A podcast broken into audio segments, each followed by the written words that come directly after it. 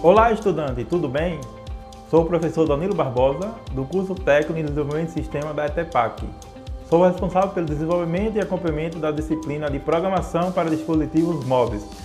Neste podcast, estarei falando especificamente da competência 7, cujo objetivo é planejar e executar o compartilhamento do IPK. Vamos ao resumo. Nesta sétima semana, vamos aprender sobre como planejar e executar o compartilhamento de APK, Android Package, que representa o pacote destinado a uma nova aplicação gerada no Android Studio.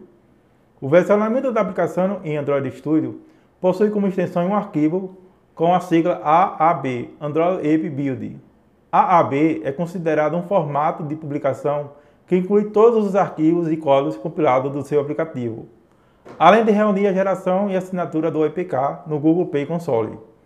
Além disso, a modificação do versionamento da aplicação é realizada no arquivo BuildGrad.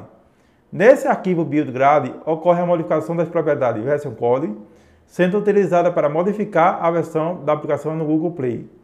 Já a propriedade version name indica ao usuário o versionamento da aplicação que está instalada.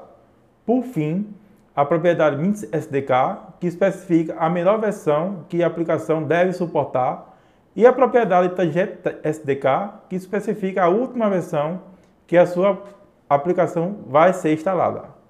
Sugiro que você realize a leitura da competência, assista a videoaula, acesse o material complementar e os destaques indicados, pois eles também são importantes para a construção do conhecimento no nosso modelo de aprendizado Realize a atividade semanal e aula atividade. Lembre-se que essas atividades têm pontuação e a atividade prática semanal proposta, onde você testará seus conhecimentos. Em caso de dúvidas, acesse os fóruns, pois eu e os outros professores estaremos à disposição diariamente.